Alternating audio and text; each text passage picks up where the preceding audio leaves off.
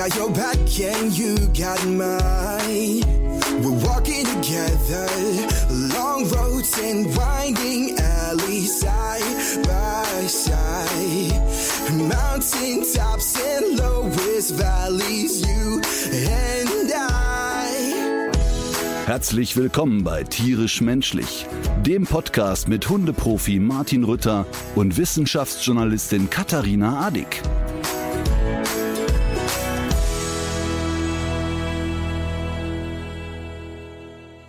Du siehst äh, einen Menschen, also wir sehen uns ja immer hier über Computerbilder, wenn wir uns nicht persönlich treffen, der ähm, sich heute Nacht sehr gewälzt hat vor schlechtem Gewissen und äh, der heute von dir eine ja eine Empfehlung braucht, um sich green zu waschen. Ah ja, ähm, lass mich raten, Flugscham. Ja, total. Ich hatte gestern, also also gestern war wirklich auch ein Tag, der mich so in allen Lebenslagen an Grenzen gebracht hat. Also morgens fünf Uhr aufstehen. Da hört der Spaß ja schon mal per se auf. Also mein Körper sagt mir, Martin, warum? Mhm. Warum? Dann mache ich den Wecker aus, dann sagt er wieder richtig gut getan. Und das ist, also das ist wirklich Horror für mich. So, dann äh, husch husch in den Flieger nach Wien geflogen. Von wo? Von Köln. Er fährt da auch einen Nachtzug. Ja, sicher, der fährt auch nachts. Da, da geht auch noch ein Eselwagen, geht da auch noch hin. Ich hätte mir auch auf dem Pferd setzen können. So, auf jeden Fall, da, da ging es, da, da, das war noch so, ja, mein Gott. Das geht, geht ja manchmal einfach nicht anders bei mir. Und da war ich auch noch fein. Und dann wurde ich aber im Laufe des Tages so mürbe gemacht und wurde immer dünnhäutiger. Also mürbe gemacht mit, Wien ist ja wirklich eine wunder, wunder, wunder, wunderschöne Stadt, ja. ne? Also, also das muss man wirklich echt sagen, das, das lohnt sich in jedem Fall. Du darfst aber unter keinen Umständen mit irgendeinem Menschen auf der Straße reden, der eine Dienstleistung anbietet. Unter keinen Umständen. Also häng dir bitte ein Schild um, auf dem steht, es tut mir leid, ich kann nicht sprechen. Bitte geben Sie mir eine Sachertorte und einen Kaffee. Dann wird alles gut. Aber sobald du in Gesprächskontakt kommst mit irgendeinem Kellner in Wien, es ist wirklich, also wenn du denkst, ach, ich habe so gute Laune, fahr nach Wien, rede mit einem Kellner. Das kannst du dir echt nicht vorstellen, wie unfreundlich die sind. Das kannst du dir einfach nicht vorstellen. So, pass auf, und jetzt saß ich da in einem Kaffeehaus, das zauberhaft schön war. Und der Veranstalter Hornzel, unser Österreich-Veranstalter, hat eine unfassbar gute Pressemitarbeiterin, die Barbara, die seit Jahren die Pressearbeit in Österreich für uns macht. Und die hatte dann äh, geladen. Und geladen heißt, dass ich einfach von neun bis 15 Uhr ohne Pause von Pressevertretern, von Radioleuten und so weiter äh, gelöchert wurde, die typischen Promo-Interviews. Mhm. Jetzt musst du dir also vorstellen, die Barbara sitzt dahinter. So, kommen Sie bitte rein, Radio 88.9, darf ich kurz vorstellen, Martin, das ist der Werner. Werner, du hast acht Minuten. So, dann holt der Luft und bei genau exakt acht Minuten hörst du Barbara sagen, so Mensch, dann kommen wir ja jetzt zum Ende. Das war ja ein schönes Gespräch. Danke und auf Wiedersehen. So, äh, das ist die Zeitung sowieso. Äh, Kalle, du hast 20 Minuten. Und die hast du so, dann die Einpeitscherin den ganzen Tag. Die ist die Einpeitscherin, weil natürlich die vermeiden will, dass bei der Vielzahl der Interviews irgendein Gespräch nett werden könnte. Und ich bin ja dann immer, ich bin ja totaler Dienstleister. Ich sitze dann wirklich wie ein Zirkuspony und mit allen rede ich dann auch gerne und es ist lustig und nett und so weiter. Ähm, und sie muss aber dann da den Einpeitscher machen. So, das ist auch alles in Ordnung. Und alle, alle, die da waren, waren auch super nett und, und verstehen das auch, dass gar nicht anders geht. Und die Radioleute wollen ja eh nur sechs Minuten und dann ist Schluss, ne? Und auf jeden Fall, dann wollte ich in den 15, äh, bis 15 Uhr, wurde ich da auch nett versorgt, alles ist gut. Und dann war ich so eineinhalb Stunden auf mich alleine gestellt. Also das heißt, so bitte, deine Pause machst dir nett. Und dann ging ich in das nächste Kaffeehaus und wurde da ausgeliefert. Und dann fragst du nur so Sachen wie, meinen Sie, ich könnte eine Tasse Kaffee haben? Sehen Sie die auf der Karte? äh, ich habe nicht, drauf, ich hab nicht drauf, oh, ehrlich zu sein, ich habe nicht drauf geguckt. In einem Kaffeehaus, ich, ich dachte jetzt, so ein Kaffee wäre schlecht. Äh, wäre gar nicht so schlecht. Und dann fängt er an. Ja, gucken Sie auf die Karte, geht weg. Geht einfach weg. Weil dort nicht die Bezeichnung Kaffee steht. Dann heißt das ein verlängerter, ein was, weiß ich was, ne? Und das dumme Arschloch weiß ja genau, was ich will. Ja. Macht er einfach nicht. Dann fragst du, äh, was ist Faschiertes? Da kriegst du als Antwort, in welcher Sprache soll ich dir erklären, du Arschloch? Nein. Ja, in Deutsch wäre gut. Wir reden Wer hat doch wirklich Deutsch. Ohrschloch gesagt? Geht einfach wieder weg. Du Ohrschloch. Und dann habe ich am Nachbartisch gefragt, faschiertes ist Hackfleisch. Hätte ich, Das- hätte also ich auch getippt. Ich hätte es auch getippt, faschiertes. Also, das wäre aber auch. Ja, also bei diesem, bei diesem Kellner hätte ich eher an Faschismus gedacht, statt an Frikadelle. Ähm, also so ging das wirklich anderthalb Stunden. Und mich macht das ja total mürbe, weil ich ja mit dieser wirklichen Grundfreundlichkeit Menschen gegenüber durch die Welt gehe. Und mich macht das einfach total mürbe, wenn du merkst, ich schalte dann ja nicht auf Konfrontation, sondern ich scheiß die Leute mit meiner Freundlichkeit zu. Und es bringt da einfach nichts. Einfach nichts. Aber das Nada, treibt, das null. treibt die wahrscheinlich noch weiter auf die Palme, oder nicht? Ja, ich weiß Wenn da es so nicht. einer so, sitzt dann, und einfach nett ist. Ja, pass auf. Und dann ging ich, von dort wurde ich dann gebracht in ein Theater, in ein kleines Theater. Ich habe es aber nicht als Theater erkannt, sondern dachte, wäre irgendwie eine, eine ausrangierte Lagerhalle oder so. Und dann, äh, ach Mensch, was war das denn mal hier? Also, also erstmal angekommen, 20 Minuten gewartet. Normalerweise, wenn du in eine Fernsehsendung kommst, kommt ja irgendein Gästebetreuer, sagt, Mensch, schön, dass Sie da sind. Ich freue mich. Kommen Sie erstmal an. Wir machen das schon alles. Kam keiner. Erstmal sieben Leute angerufen. Irgendwann kam jemand genervt. Ja, wir sind noch in der Aufzeichnung. Ja, aber meinen Sie, ich könnte schon mal reinkommen? Ähm, ja, wir sind in der Aufzeichnung, da kommt gleich jemand. So fängt das schon an. Und dann, und dann schalte ich, dann bin ich ja wirklich in diesem Modus von, ich werde dann so kicherig. Also ich bin dann so drüber wie ein kleines Kind. Ich krieg dann nicht den Modus, dass ich Leute anschnauze und einfach wieder gehe, sondern ich muss dann immer so vor mich hinkichern. Ja, und dann ging das nahtlos weiter. Dann waren sie alle empört, weil ich es nicht als heiliges Theater erkannt habe. Und ich habe das auch nicht abfällig gesagt. Ich stand ja nicht da und habe gesagt, was ist das denn für eine Bruchbude, sondern ich habe halt wirklich nur gefragt, was war das denn mal?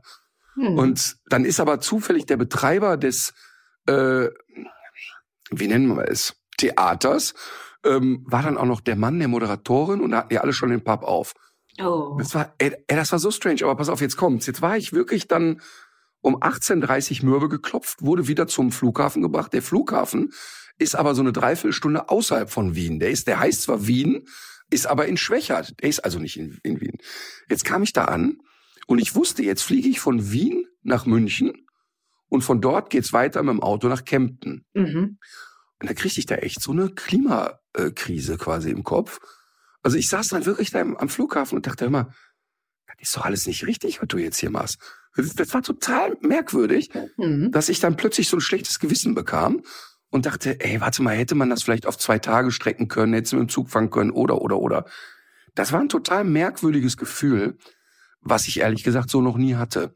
Und dann kam ich, dann war ich irgendwann um 0 Uhr im Hotel und war aber so, kriegte dann so die Vorverkaufszahlen und im Moment wirklich die Hallen nähern sich jetzt in manchen Orten halt so Richtung Ausverkauf, was in der Zeit echt nicht normal ist. Und Mhm. und habe dann noch so ein Video gepostet, von dem Tag erzählt. Und das war aber auch eher so, oh, ich freue mich so und das ist alles so emotional. Und dann lag ich im Bett und habe gedacht, ja, das stimmt, das ist auch alles schön und emotional. Aber was hast du eigentlich heute für einen für einen schwachsinnigen Tag gehabt? Also zum einen, warum überrollt man sich selber mit so viel energiefressenden Sachen? Also ich war wirklich Ja. total kaputt nach dem Tag, also wirklich komplett kaputt. Und ich weiß, dass Menschen, es gibt viele Menschen, die tausendmal härter arbeiten als ich, das weiß ich ja. Aber ich war trotzdem total kaputt und bin dann so um zwölf ins Bett geplumpst und habe gedacht, ey, was hast du jetzt da klimatechnisch gemacht? Mhm. Deshalb, ich möchte mir quasi, also ich habe ja jetzt die Beichte abgelegt bei bei Dompfeffin äh, Adik und ähm, nehme jede Strafe in Kauf. Ja, aber wie du vielleicht nicht weißt, bin ich ja aus der katholischen Kirche ausgetreten und deswegen funktioniert diese, dieses Ablassgeschäft bei mir nicht so ganz und äh, auch es, es wird auch nicht jetzt äh, nur durch die Beichte wird findet keine Kompensation statt. Also wie du ja sicherlich durch die vielen Vorträge, die ich dir in dieser Richtung schon gehalten habe, weißt, Ja, Atmosphäre, ist- Atmosphäre. Genau, aber die du sicher auch weißt, ist kompensieren immer nur die zweitbeste Lösung. Und man darf das tatsächlich nicht kleinreden. Also der Impact, den du hast durch die ganze Fliegerei, aber auch durch die Tour, der ist natürlich enorm. Und ich fänd's Ja, schon äh, gut, wenn man da noch mal überlegen könnte, ähm, ich kenne das jetzt von verschiedenen TV-Produktionen, an denen ich beteiligt war, dass man, äh, dass man dazu schon mal im ersten Schritt den, den CO2-Abdruck erfasst und sich dann auch mit externer Hilfe beraten lässt, wie man den verkleinern kann. Und da sind es oft die Hebel, die einem selber vielleicht gar nicht unbedingt so sehr wehtun, die am größten sein könnten. Also da ist es auf jeden Fall lohnenswert, sich so ähm, externe äh, Expertise mal einzuladen und ähm, erstmal zu gucken, wie könnte man das reduzieren. Und tatsächlich ist es ja auch so, dass äh, jetzt so Leute wie Kim Kardashian, Bill Gates und ähm, wie sie alle heißen, an dritter Stelle Martin Rütter, äh, so die Superreichen des Planeten, dass die äh, tatsächlich ungleich mehr CO2 verursachen, gerade dadurch. Und das ist äh, ja jetzt erstmal noch kein Vorwurf und nichts Moralisches und so weiter. Das ist nur einfach Fakt. Das heißt, wenn Klar. jetzt eine äh, Rentnerin sich einmal im Jahr einen Urlaubsflug leistet und sich da schon überlegt, ähm, ob sie das nicht vielleicht sogar lassen sollte, die hat eine, die hat wahrscheinlich durch den restlichen Lebenswandel, ähm, den sie hat, hat sie einen ungleich geringeren Fußabdruck. Und Ja, dieses, natürlich. Ja, ich finde das aber wirklich spannend. Also das Thema ist noch total unterbelichtet und äh, man könnte das jetzt wahrscheinlich für die laufende Tour ist es möglicherweise zu spät, aber für die nächste äh, kann man das natürlich mal anpacken. Ja, zwei, drei Dinge dazu. Also zum, äh, zunächst mal das Wichtige. Ähm, hast du mich jetzt wirklich in einem Atemzug mit diesen, äh, sag ich mal, verlotterten, an der Armutsgrenze lebenden Gates und Kardashians genannt? Das heißt also, du glaubst wirklich, dass, dass ich so arm bin wie die beiden? Das sind, das sind die, die sich bei dir immer Geld, Geld leihen wollen. ah, auch ich wollte gerade sagen, das sind hier die Bittsteller, die immer kommen. Aber übrigens zum Thema Kardashian habe ich, habe ich kürzlich die beste Frage gehört, über die habe ich mich so gefreut, äh, die man zu dem Thema überhaupt stellen könnte. Ich weiß gar nicht mehr, wer es war, aber ich habe in irgendeiner Runde gesagt, das ist doch, das sind doch die Kardashians. Und da war die Rückfrage, das sind doch Zwillinge, oder? Und da habe ich gemerkt, ah, So. es gibt jemanden, der noch weiter hinterm Mond lebt als ich. Ja, pass auf, du redest gerade mit jemandem. Als ich mit Moritz in New York war, war ein Riesenplakat von den Kardashians da in am Times Square. Hm. Und dann habe ich den Moritz gefragt, wer sind die? Weil ja einfach kein Name drauf stand. Wer sind die? Ja, das sind, ah, das sind die Kardashians. Ach echt, das sind die Kardashians? Und ich dachte, da, da, also da waren jetzt so fünf komplett durchges oder weiß ich nicht, wie viele das waren, auf jeden Fall komplett durchgestylte äh, Frauen. Und ich dachte, die Kardashians wären berühmt geworden, weil sie überdimensional groß und dick und schwer sind und quasi und äh, ernsthaft jetzt. Also ich habe gedacht, die hätten so die Ausmaße von den Ludolfs. Ich dachte wirklich, und das ist jetzt wirklich kein Flachs, ich dachte, die Kardashians seien durch eine Fernsehserie berühmt geworden, in denen sie quasi Body Positivity zeigen. Also Mhm. nach dem Motto, guck mal, selbst diese dicke Frauen sind äh, Schönheitsideale geworden und man liebt sie. Ich habe wirklich und ernsthaft gedacht, das wären sehr stark übergewichtige Menschen, die also quasi da sehr im positiven Sinne mal so beworben haben, hört mal Leute, es ist doch einfach egal, wie man aussieht, man es kommt doch aufs Herz an und so, ne? Und der Moritz war fassungslos. Der war einfach fassungslos. Und hat gesagt, bist du bescheuert? Das, Hm. das, das, das sind absolute Megastars und Topmodels und keine Ahnung. Habe ich einfach nicht gewusst. So, aber jetzt nochmal eben zurück zu dem wichtigen Thema, zu dem Klimathema. Ich erzähle ja hier, und übrigens, du kriegst nahezu jeden Abend Applaus, wenn ich auf der Bühne von unserem Podcast kurz erzähle. Ähm, und jeden Wahrscheinlich Abend. wegen der Dogsong-Sache, ne? Nö, nö, ach ja, vielleicht ist auch sowas wie Mitleid. Ähm, das, also äh, es ist tatsächlich so, dass auch beim Autogrammschreiben und so immer wieder Leute fragen, ey, kann Katharina nicht mal mit auf Tour und so weiter. Aber was ich eigentlich sagen wollte ist, was die Leute sehr mögen, dass ich ja hier sehr ungefiltert bin.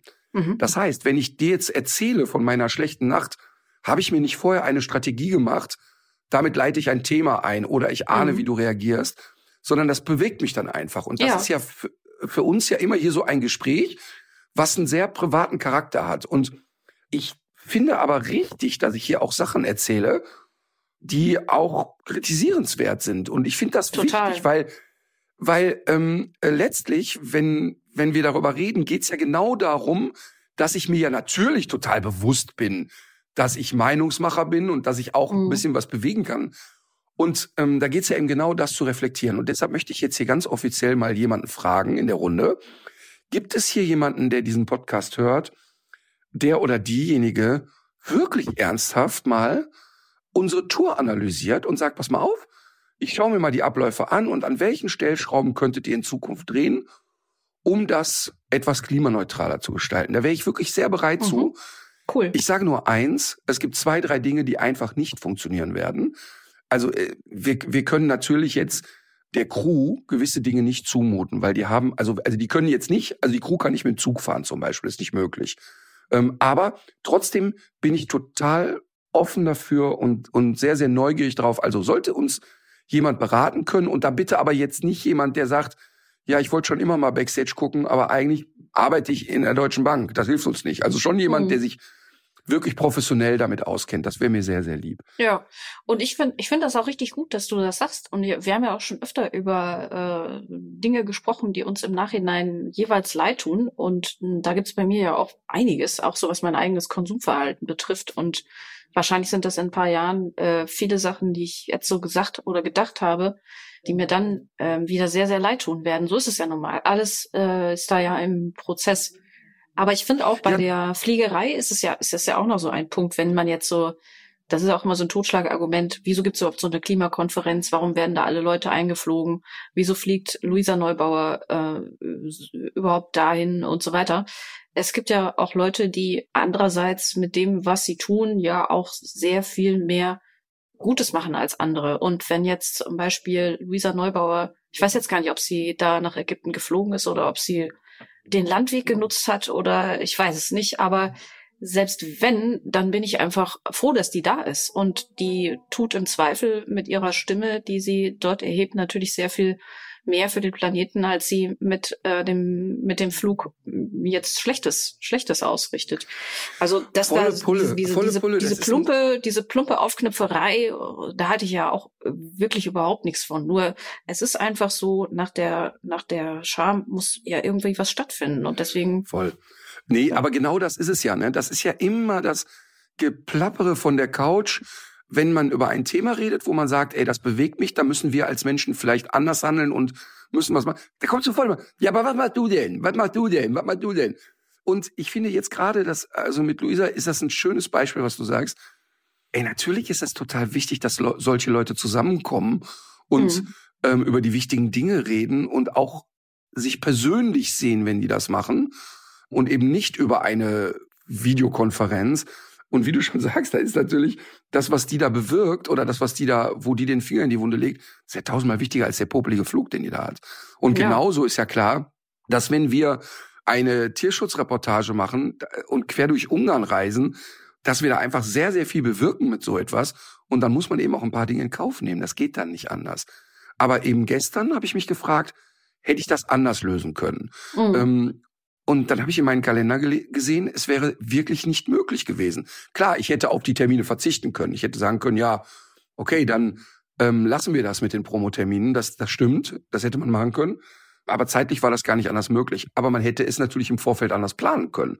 Und man mhm. hätte weit im Vorfeld den Fokus anders legen können. Das ist absolut klar. Und die will ich ja. da auch überhaupt nicht rausreden. Und das muss man anpacken, das Thema. Nee, aber ich glaube auch, ähm, ich könnte mir wirklich vorstellen, wenn man jemanden dazu hört, der sich mit sowas auskennt, dass das am Ende gar nicht so viel mit Verzicht und ähm, nicht mehr können oder nicht mehr dürfen zu tun hat, sondern dass es einfach so ein paar ja. schlaue Handgriffe und ähm, Hacks gibt, mit denen man da schon einiges erreichen kann.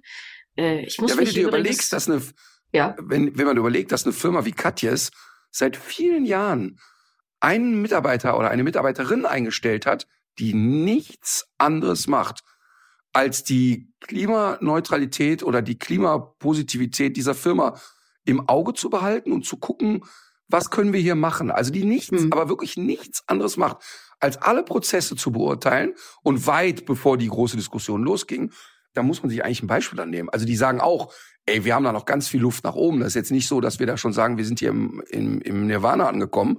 Aber einfach, dass das überhaupt eine Firma macht, finde ich schon mal toll.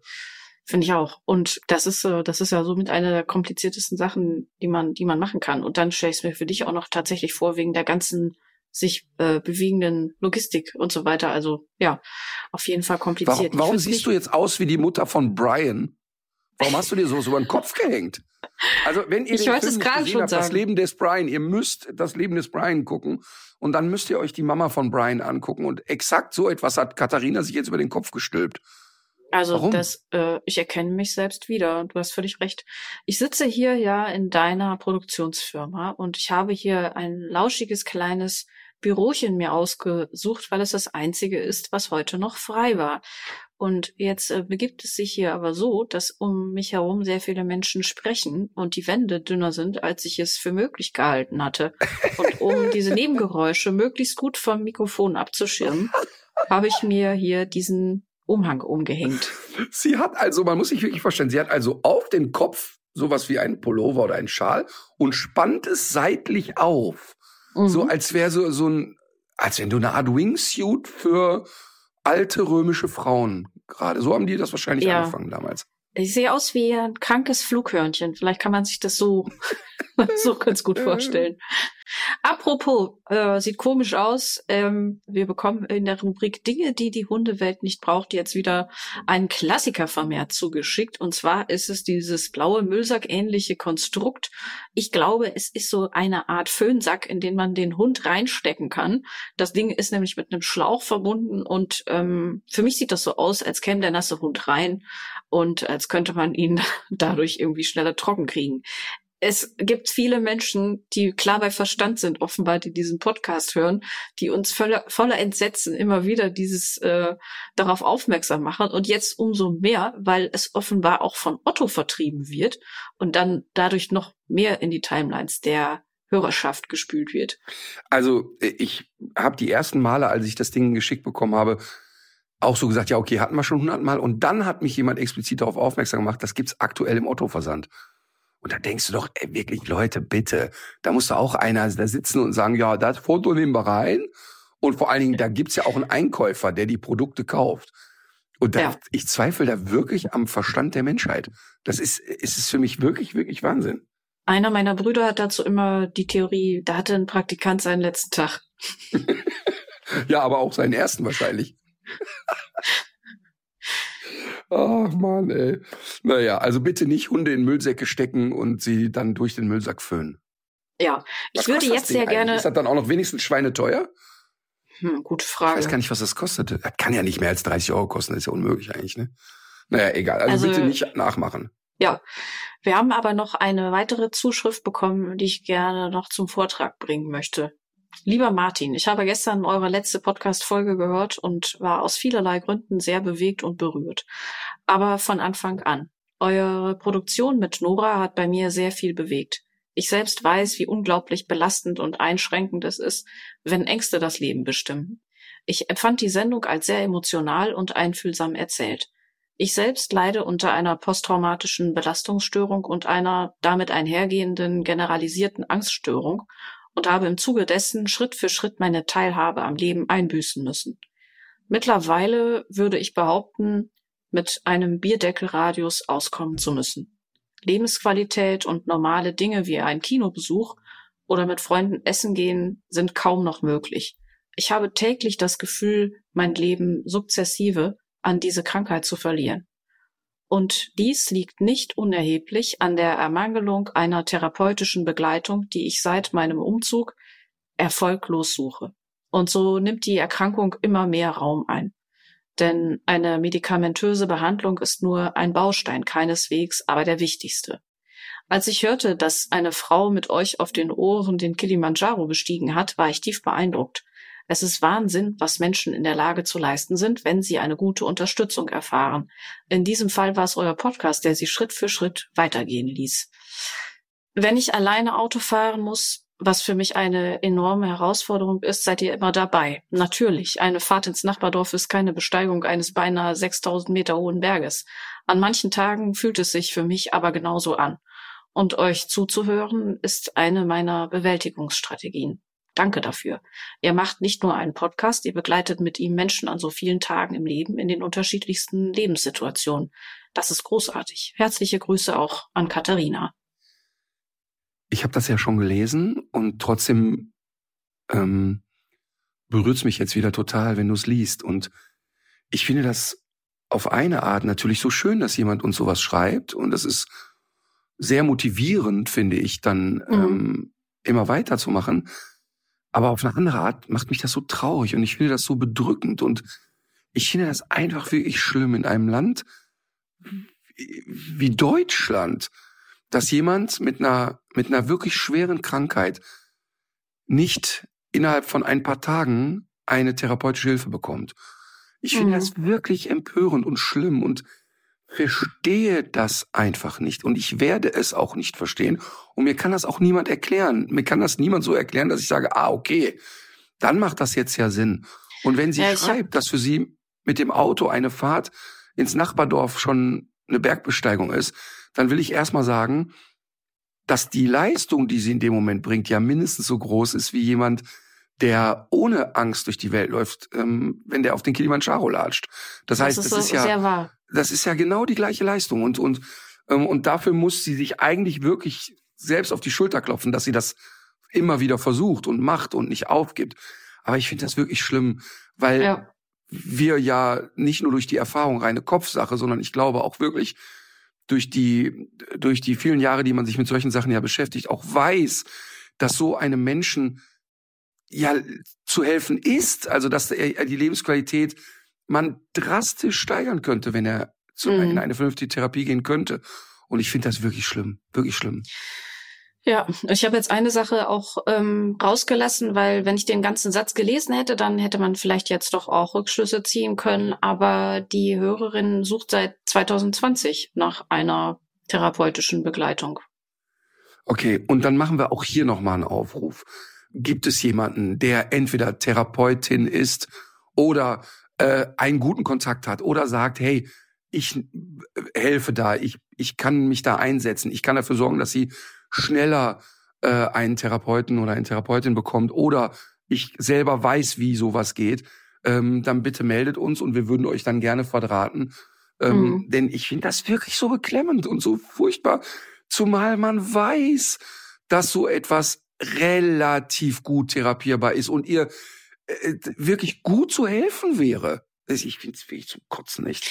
Das wollte ich auch gerade sagen. Und das ist ja, das habe ich nämlich auch so im erweiterten ähm, privaten Umfeld auch schon mitbekommen, dass gerade dabei die Erfolgsaussichten ja sehr, sehr hoch sind und dass damit ähm, so eine Erleichterung einhergeht und so ein Zugewinn an Lebensqualität und zwar ja auch in jeder Altersklasse. Also wenn man jetzt irgendwie in seinen Zwanzigern ist und man normalerweise die Welt entdecken würde und dadurch so ausgebremst wird, ähm, dann ist das natürlich nochmal besonders schlimm. Aber grundsätzlich diese, diese, diese Einschränkung auf der einen Seite und die Erleichterung, die man mit, ja, mit großer Wahrscheinlichkeit nach so einem therapeutischen Prozess hat, das ist so ein krasses Verhältnis und ähm, es ist vor dem Hintergrund einfach eine Katastrophe, dass es da keine Hilfe gibt.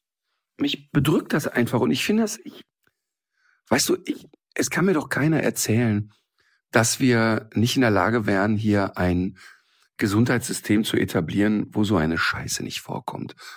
Weißt du, erinnere dich an die Rollator-Geschichte, dass der Standard-Rollator, der von der Krankenkasse bezahlt ist, so schwer ist, dass der Mensch, der einen Rollator braucht, das Ding überhaupt nicht handeln kann, kann keinen Bordstein hoch, weil er das Ding ja nicht hochgehoben kriegt. Mhm. Und alle, die dann den Rollator verschrieben kriegen, müssen dann doch noch in einem, äh, keine Ahnung, wie nennt man so ein Haus, wo man die Sachen kaufen kann, Sanitätshaus oder so, dann doch noch mal 300 Euro für den leichteren selber in die Hand nehmen.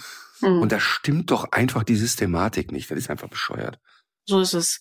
Ich habe aber auch noch eine gute Nachricht mitgebracht. Und zwar zeichnet es sich schon seit letzter Folge ab, die Mutter mit ihrer Tochter, die äh, aus der Ukraine flüchtet, und zwar mit zwei Hunden und drei Katzen.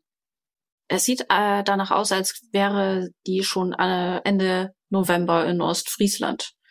Ach, und wir mega. drücken jetzt, wir drücken Ach, jetzt alle ja die Daumen, dass das gut geht und dass äh, alle heil an ihrem neuen Bestimmungsort ankommen. Ach super und ich und wie gesagt, ich hatte ja gesagt, ne, diejenigen, die das da äh, umgesetzt haben, Platinkarte, das ganze Leben zu Veranstaltungen, bei denen ich persönlich stattfinde. Und natürlich auch jetzt auf die aktuelle Tour sofort kommen. Und ich freue mich auch, diese Leute, die da jetzt geholfen haben, dann Backstage zu treffen. Also freue mich sehr auf die Begegnung. Sehr schön. So, es ist wieder Zeit für deine Lieblingsrubrik. Äh, Dackel. Nein, aber es ist die Standardnummer 73. Aha. Also der Fox Terrier. Nein, Das Ursprungsland Mhm. ist äh, das Vereinigte Königreich. Die Widerristhöhe wird mit 25,4 bis 28 Zentimeter angegeben. Aber äh, hatten wir den Corgi nicht schon? Ja, ich habe ja auch noch nicht von der Länge gesprochen. den Corgi hatten wir schon. Das Gewicht wird mit 8,6 bis 10,4 Kilogramm beziffert. Und jetzt würde ich fast sagen, mit der FCI-Gruppe weißt du es wahrscheinlich. Ist es- ist die, Ist es, Ja. ist es ein Hund, der Ja. zu So den. Terrierartigen gehört? ganz recht. Arschgeige. Ist es ein Hund, der zu den Terrierartigen gehört? Mhm. Ja, Ja, es ist ist, so. auch, es ist so. Es Und ist er auch fängt ein, mit W an? Fängt er mit W an? nein, Nicht? Es ist ein niederläufiger Terrier. Also Äh. er gehört zu, zu dieser Gruppe, zu dieser Sektion. Ein aus England stammender Terrier, der nur 25 Zentimeter hoch ist und 8 Kilo wiegt. Okay, ich helfe dir noch ein bisschen. Untersetzter Aber der, Hund. aber, aber, aber der Jack Russell kommt doch nicht, kommt der aus England? es ist nicht der Jack Russell Terrier. Es handelt sich um Äh. einen untersetzten Hund und jetzt, pass auf, von seiner Größe für die Bauarbeit geeignet. Als ich das das erste Mal gelesen habe, dachte ich sofort, äh, fährt er dann den Gabelstapler oder Du sahst den, du hast ihn gesehen mit einem gelben Helm auf dem Kopf, ne? Der hat den Helm auf. Ja. Kurzläufig aufmerksame Haltung lässt erkennen, über wie viel Kraft und Behendigkeit er trotz seiner geringen Maße verfügt. Kopf erscheint lang im Verhältnis zur Größe des Hundes. Jetzt müsstest du es eigentlich schon wissen. Flink und aktiv, trotz seiner kurzen Gliedmaßen. Hä?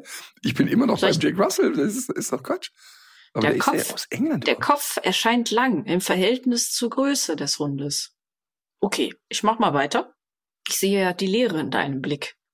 Treu. Ich glaube wirklich, ich, also, dass, dass ich überhaupt eine Hundeschule habe, ist ja wirklich eine Farce. Ich kenne hier nicht eine Rasse.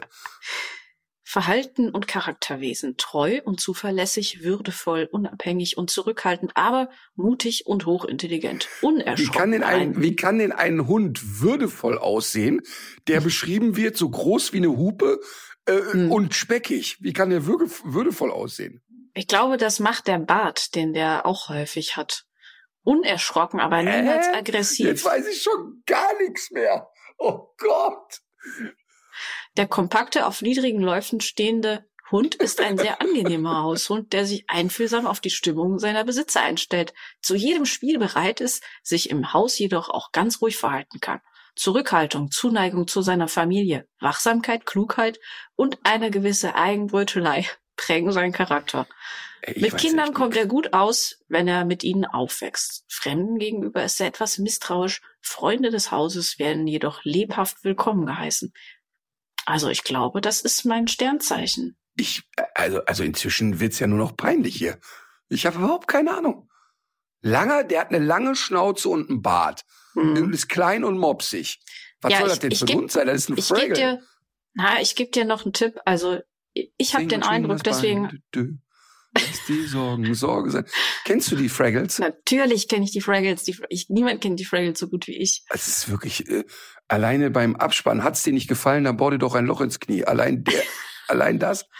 Ja. Herrlich. Ich wollte gerade sagen, warum ich die Rasse ausgewählt habe. Das könnte nämlich noch ein Hinweis für dich sein. Und zwar ist mein Eindruck, dass es die in meiner Kindheit in den äh, 90ern relativ häufiger gegeben hat als äh, in den Nullerjahren zum Beispiel. Und mein persönlicher statistisch nicht signifikanter Eindruck ist, dass die so ein kleines Revival erfahren. Ich finde, man sieht die jetzt wieder öfter. Sind wir beim Fox Terrier? Nein, Wollte ich gerade sagen, weil der äh, passt ja auch vieles nicht. stimmt. Der ist ja nicht Äh, dick ja. Ja, aber und der ist auch nicht so äh, klein. Ja. Also, warte du wirst mal. dich gleich, du Genau. wirst dich gleich, dir, es wird dir gleich wie Schuppen von den Augen fallen. Mm, Also, ich glaube, die nächste, der nächste Absatz wird dir wenig weiterhelfen. Das betrifft die Rassegeschichte. Leider gibt es keine authentische Rassegeschichte, die älter ist als 120 Jahre. Die vor dem Ja. 19. Jahrhundert gelegentlich auf Abbildungen zu findenden Terrier können sicher nicht als Vorfahren der Rassen betrachtet werden, die gegen Ende des Jahrhunderts aus den unterschiedlichsten regional verbreiteten über und unter der Erde jagenden Hunde und so weiter und so fort. Nein, das ist, führt uns hier alles nichts weiter, glaube ich. Den Ursprung. Also ich denke, dass wir jetzt bereits den letzten Zuschauer verloren haben. Ich also, glaube, da irrst du aber dich. Ich glaube, dass jetzt Alle ganz viele Leute, wissen schon längst und alle sterben schon vor Langeweile gerade. die schreien das jetzt alle schon, sitzen im Auto und rufen Ja. B, Ritter. B, B. Ähm, von, von Jagdaufsehern und Wildhütern äh, früher gehalten. Und wie gesagt, Bauarbeit. Da denkt man ja an Fuchs, Dachs, Otter, Marder. Mm. Sag es einfach. Ich werde sonst Ihre- aggressiv. Es ist der Scottish Terrier. Und da, ach so, und, ah, und, und da meint Mhm. die feine Dame, da müsste man doch direkt aufkommen. Also ich fand vor allem, Du sagst, Also was- ja, wenn ich das sage, dann äh, weiß man es ja sofort, oder was?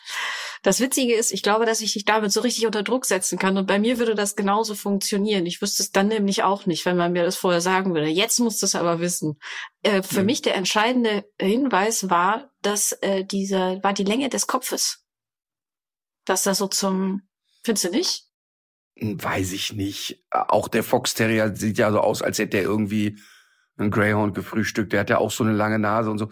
Da, das ist für Ja. mich jetzt kein Hinweis gewesen. Auch ich finde auch, dass der Jake Russell manchmal, besonders wenn die so klein und knubbelig sind, auch ein, doch eine relativ lange Nase zu haben scheint. Mhm. Ähm, ich will mich auch nicht rausreden. Wir stellen fest, ich habe einfach keine Ahnung. Punkt. Aber ich kann dir sehr erklären, wie der Hund drauf ist. Ja, Deshalb, sehr ich, gut. ich muss äh, äh, wirklich sehr, sehr schmunzeln, als die Formulierung kam, mit Kindern versteht er sich sehr gut, wenn er mit ihnen aufgewachsen ist. Und ansonsten ist er ein bisschen skeptisch. Und ähm, ich finde das ganz interessant, weil die Terrierartigen ja eigentlich Hunde sind, die durch die Bank weg sich durch eine unglaubliche Robustheit im Kopf auszeichnen. Die Mhm. sind also sehr unerschütterlich, sehr unsensibel, also nicht so feingeistig, sind also nicht so aus der Häkelgruppe ähm, und, und auch so, ja, wie gesagt, so gerne mit dem Kopf durch die Wand. Wie du ja schon gesagt hast, wenn die in Bauten, sobald ein Hund in einen Bau krabbelt, um dort zu jagen, braucht der eine gewisse Stumpfheit, weil du musst dir vorstellen, egal welcher Hund in einen Dachsbau geht und schreit so Zwangsräumung, da sitzt ja nicht der Dachs da und sagt, okay, dann packe ich jetzt mein Köfferchen, können Sie vielleicht einen Moment warten, ich gehe, sondern der ist ja total wehrhaft und der beißt auch wie bescheuert um sich dann in dem Moment. Mhm. Aber interessant ist halt eben, dass ich keinen dieser Hunde jemals erlebt habe. Und da hatte ich, also da würde ich aber mal locker um die 20 sagen im Training, da habe ich nicht einen dabei gehabt, der skeptisch Fremden gegenüber war, Probleme mit Kindern gemacht hat oder sonst irgendwas in der Art. Mhm. Ähm, also schon ziemlich wachsam. Also die konnten schon mal unleidlich sein, wenn da jemand ist, der da nicht hingehört. Und auch sehr laut werden vor allen Dingen. Also eine, eine, eine echte Tendenz zum Bellen zu Hause. Ähm, also jetzt nicht wegen Pipifax, sondern wenn da was ist. Aber ich habe die überhaupt nicht wahrgenommen als Hunde, die dann dem fremden Kind gegenüber skeptisch sind oder so. Ganz überhaupt gar nicht. Also ich finde die sehr, sehr ähnlich dem Jack Russell gegenüber, ähm, mit einer kleinen, mit vielleicht einem kleinen Unterschied, mit ein bisschen mehr Geduld vielleicht als der Russell. Ähm, Mhm. aber ich empfinde die nicht und kann wirklich nicht sagen, dass die fremden Kindern oder so wahnsinnig skeptisch gegenüberstehen würden. Okay. Und hast du auch den Eindruck, dass die so ein bisschen wieder zurückkommen? Mhm. Ne? Nee, habe ich nicht, aber das äh, ist überhaupt nicht repräsentativ, weil manchmal ist es ja so, ähm, also ich könnte das mal recherchieren und mal bei uns in, in den Schulen fragen, aber manchmal ist es ja so, es gibt ja so Rassen, die ein, die, mit denen man so eine persönliche Empfindung hat. Und wenn du jetzt sagst, ey, ich habe die in meiner Kindheit irgendwie mehr wahrgenommen, ähm, kann es natürlich passieren, dass wenn du die jetzt irgendwo siehst, Mhm. dass du da besonders angezogen von bist. So im Sinne von, Mhm. ach guck mal, jetzt habe ich schon dreimal dieses Jahr gesehen. Ähm, Ja. Könnte vielleicht das Phänomen sein. Also ich glaube nicht, dass die sehr verbreitet sind. Ähm, da könnte uns aber vielleicht jemand mal eine Zahl schicken. Dann kommt der Bestätigungsfehler wahrscheinlich dazu, wenn ich diese These einmal aufgestellt habe, ja, von denen gibt's jetzt mehr, dann, dann sehe ich die dann natürlich auch nochmal vermehrt. Ich habe zur Gesundheit eigentlich gefunden, dass man grundsätzlich sagt, dass es eine relativ robuste Hunderasse ist. Allerdings Ja. gibt es so ein paar rassespezifische Eigenheiten. Es gibt eine Knochenerkrankung des Schädels, die erblich bedingt ist. Und auch der äh, sogenannte Scotty Cramp, das ist eine Störung des Nervensystems und ist der Epilepsie ähnlich, kommt gehäuft Krass. vor. Und mh, beim äh, Scottish Terrier gibt es auch ein erhöhtes Risiko für Blasenkrebs und Rüden können, äh, haben häufiger eine vergrößerte Prostata. Da ist eine regelmäßige Kontrolle empfehlenswert. Aber das ist ja sowieso. Ähm, zur vergrößerten Prostata finde ich ganz interessant. Hier stelle ich jetzt mal kurz eine These auf. Ja. Ähm, ich habe ja die Erfahrung gesammelt, dass die Kleinterrierrassen, dass die Rüden da sehr häufig sehr, sehr oversexed sind. Mhm. Und ich habe die Erfahrung gesammelt. Ja, äh, also erstmal werden die natürlich, man kann ja sagen, dass statistisch gesehen die kleineren Hunderassen auch etwas früher geschlechtsreif werden als die größeren. Also, dass Mhm. ein Jack Russell mit viereinhalb, fünf Monaten geschlechtsreif wird beziehungsweise schon ist, ist nicht so ungewöhnlich, ehrlich gesagt. Aha. Und jetzt kannst du dir vorstellen, der ist gerade im Babyalter entschlüpft. Also der kommt jetzt gerade in die dritte Schulklasse und dann hat er aber nur die Rammelei im Kopf. Dann kann Hm. sein Gehirn das aber oft nicht in Relation setzen. Der kann also sich nicht selber sagen, so beruhige dich, Junge. Ne? Und dann überdrehen die extrem sexuell. Mhm. Ähm, dann haben die Leute leider oft die Tendenz, den Hund sehr, sehr früh zu kastrieren, also schon mit fünf, sechs Monaten. Und ähm, ich rate denen dann ganz oft, atme durch und wir warten jetzt mal, weil manchmal reguliert sich's dann wieder nach der Pubertät.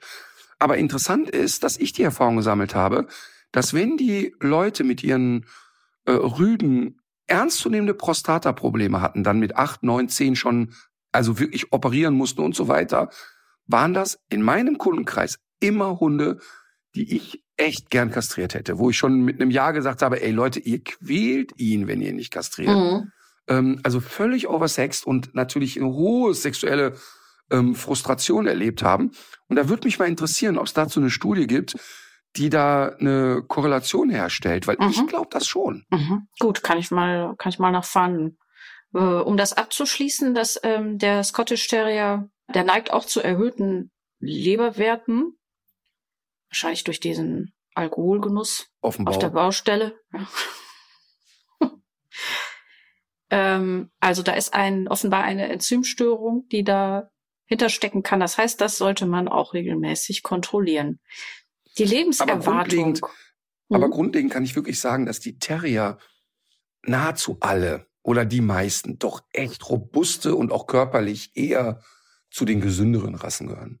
Ja, also hier, äh, hier ist auch zu lesen, dass er leicht ein Alter von zwölf Jahren erreicht und mehr. Was aber übrigens wenig wäre für einen kleinen Hund. Mhm. Aber Also äh, 12 hier steht ja ja auch leicht, ne? Das ist jetzt nicht ein Biss. Okay, okay. Mhm.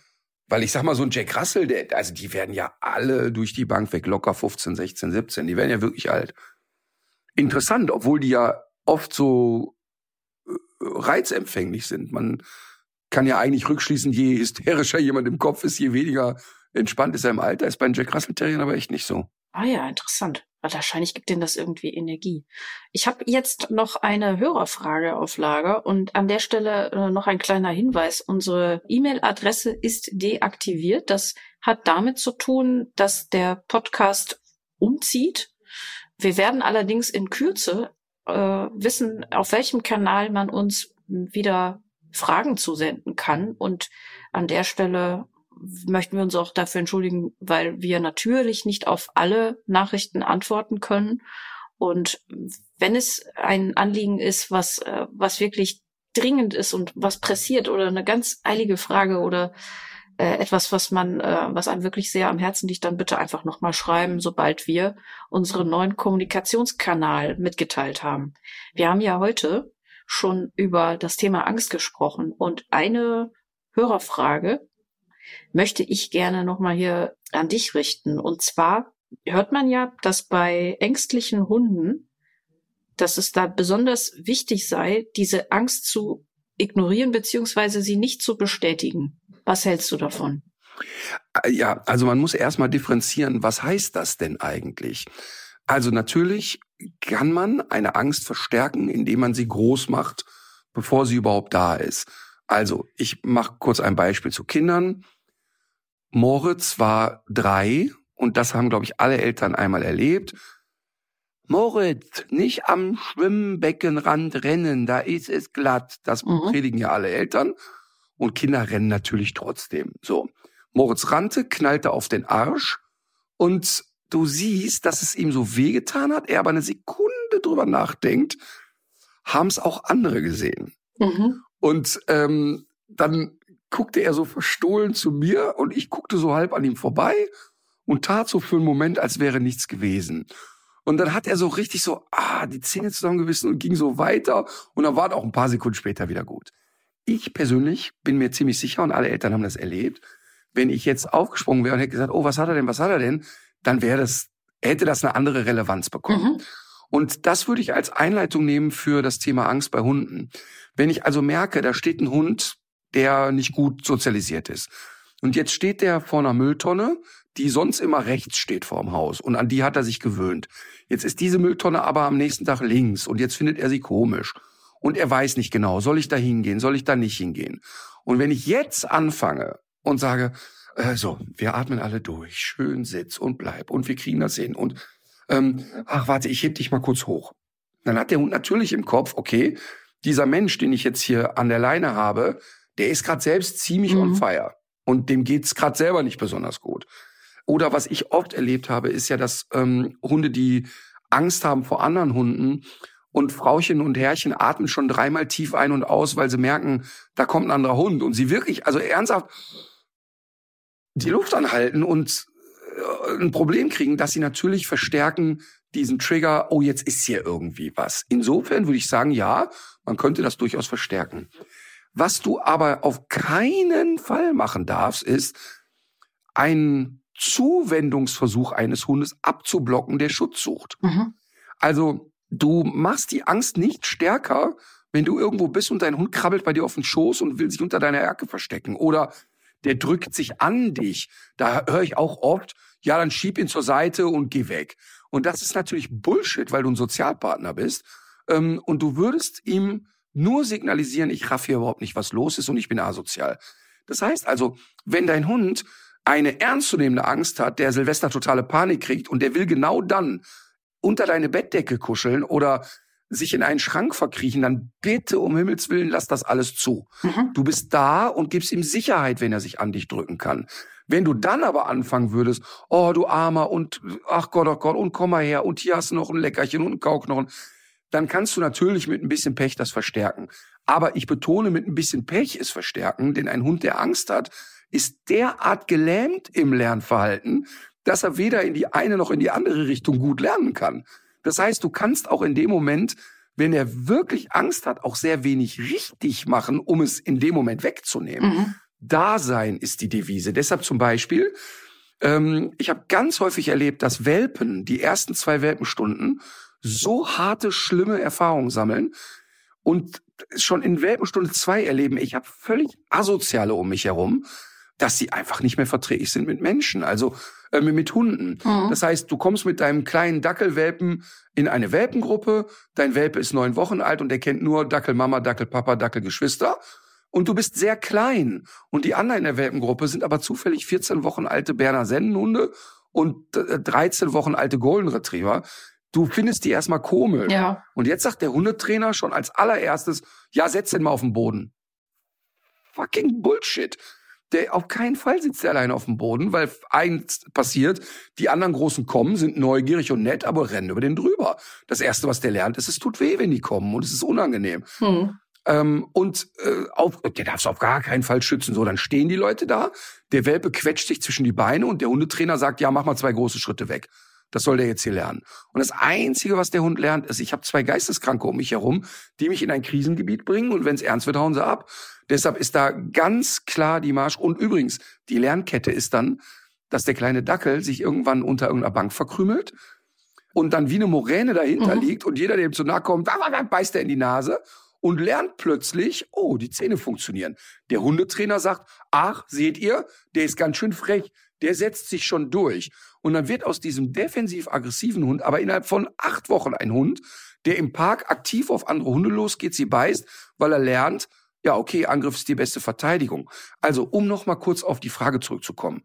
Wenn dein Hund Angst hat, muss er das Recht haben, bei dir Schutz zu suchen, mhm. sich hinter dir verkrümeln. Du darfst auch dann vor ihm stehen bleiben und vielleicht einen anderen Hund mal blocken und sagen, ey, tun Sie mal jetzt den Hund hier weg, meiner hat Angst. Und du darfst dich auch ihm zuwenden. Also wenn der auf dich draufkrabbelt, darfst du durchaus auch deine Hände auf ihn legen, ihn halten, Das wird nicht seine Angst äh, verstärken, sondern es wird nur das Vertrauen zu dir erhöhen. Ähm, aber du darfst natürlich jetzt auch keine Riesensache draus machen. Mhm. Apropos Vertrauen erhöhen, hm, da fällt mir jetzt gerade die aktuelle Produktion von den Unvermittelbaren ein. Wie läuft's eigentlich so an der Ja. Front? Habt ihr da wieder so ein bisschen mehr Interesse von Leuten an den Hunden oder wie wird das gerade so aufgenommen? Ja, manchmal schickt ja der liebe Gott dir jemanden. Ne? Wir hatten ja äh, unsere, unser Cane Corso, unseren Cane Corso-Fall, der so kopierte, abgeschnibbelte Ohren hatte und der schon anderthalb Jahre im Tierheim sitzt, einfach nur, weil er unfassbar hässlich aussieht auf den Mhm. ersten Blick. Ähm, und die Leute alle sagen, äh, und es ist ein so netter Hund. Also wirklich Cane Corso, äh, aber eigentlich eine verwunschene Fee. Also, Mhm. äh, also der Hund ist einfach nur nett, so, ne? Ist einfach nur nett. Und boah, wir waren schon so frustriert, wir hatten nicht eine einzige Anfrage.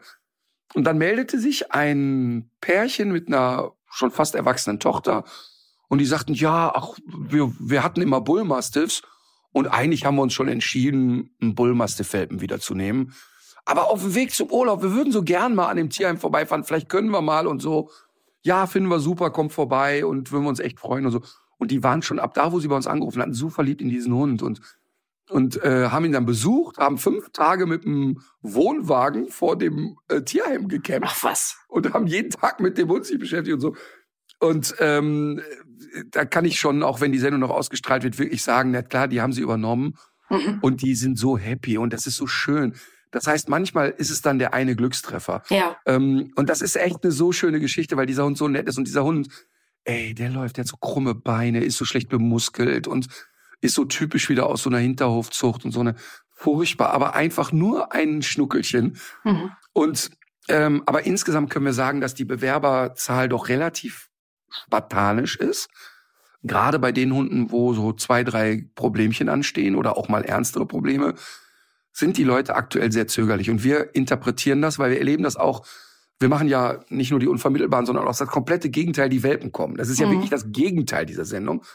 Und da war es eigentlich immer relativ einfach, Familien zu finden, die sagen, ja, wir bekommen einen Welpen, wir machen mit. Und selbst da ist es gerade wahnsinnig schwer. Man hat so dieses Gefühl, dass in der Pandemie der Markt so abgegrast wurde und die Menschen, alle Menschen, die einen Hund haben wollten, jetzt auch aktuell schon einen haben. Ja. Also es ist gerade echt schwer. Ja. Umso mehr, umso mehr ärgert mich der letzte Post und die Reaktion darauf. Wir haben ja in einer Staffel die unvermittelbaren Anja Plötze vorgestellt von Notfällchen Rumänien. Und sie hatte ja den Fall Axel und hat diesen Hund, also ein unfassbar ängstlicher Hund und hat diesen Hund ja dann übernommen. Mhm. Und Axel läuft inzwischen, also das ist wirklich spooky, frei draußen herum, ohne Leine, läuft in der Gruppe Hunde mit und es ist wirklich spektakulär, was Anja aus diesem Hund gemacht hat. Und infolgedessen ähm, haben wir sie ja darum gebeten, ey, hast du Lust bei den Unvermittelbaren in der nächsten Staffel nochmal mitzumachen? Und wir möchten auch so ein bisschen gerne deine Arbeit zeigen, also deine Arbeit in Rumänien vor Ort und welche Hunde vermittelt ihr und welche eben nicht und so. Und haben sie mit bei den Unvermittelbaren dazugenommen weil wir einfach auch finden, dass so eine Person und so ein Projekt zu der Vermittlung von Hunden beiträgt und Ja. zu zeigen, schau mal, das ist, guck mal, so geht das eigentlich und so ist ein guter Weg. So, dann hat sie dort natürlich Hunde gezeigt und unter anderem einen kleinen süßen, wir denken, da ist ein Greyhound mit drin, fünf Monate alt und haben diesen Hund auch mit in die Staffel Unvermittelbaren gepackt. Poste den gestern und dann geht das los. Ja, was ist denn an dem Hund da unvermittelbar? Der ist doch klein und süß, der findet doch bestimmt jemanden.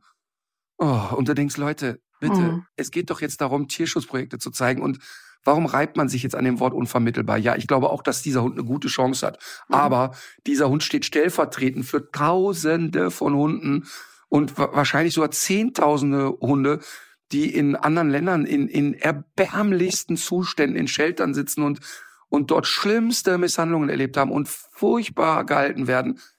Was ist daran falsch, ein solches Projekt zu zeigen und mal zu zeigen, schau mal, da sind auch eben mal ein paar süße Hunde dabei. Das ist nicht alles schrecklich. Ihr dürft Mhm. auch mal euch mit so einem Hund beschäftigen. Und mir, und wirklich, ich, ich merke das, ich bin so sauer dann und ich, boah, ich kann das dann echt nur schlecht ignorieren. So, Und dann guckst du mal, wer schreibt das? Und dann wieder die gleiche Kategorie Mensch. Was weiß ich, irgendeine Uschi, die gerade eine Ausbildung als Hundetrainerin macht, die in einen anderen Tierschutzverein in einem anderen Tierschutzverein aktiv ist und dann wieder die Weisheit mit Löffeln gefressen hat und erzählt, dass ja alle anderen alles besser machen. Hm. Und natürlich regelt das auch die Community. Und natürlich sagen auch dann Leute, hör mal, was hast du eigentlich? Ist das nicht schön um jeden Hund, der hier vermittelt wird? Ist doch einfach toll. Aber boah, mich nervt das und fuck das so ab, dieses, ja, der ist ja nicht unvermittelbar. Und alle, die ich dann anschreibe, ey, geil, wenn der doch so nicht so unvermittelbar ist, hast du Bock, kannst du sofort nehmen, diesen Hund.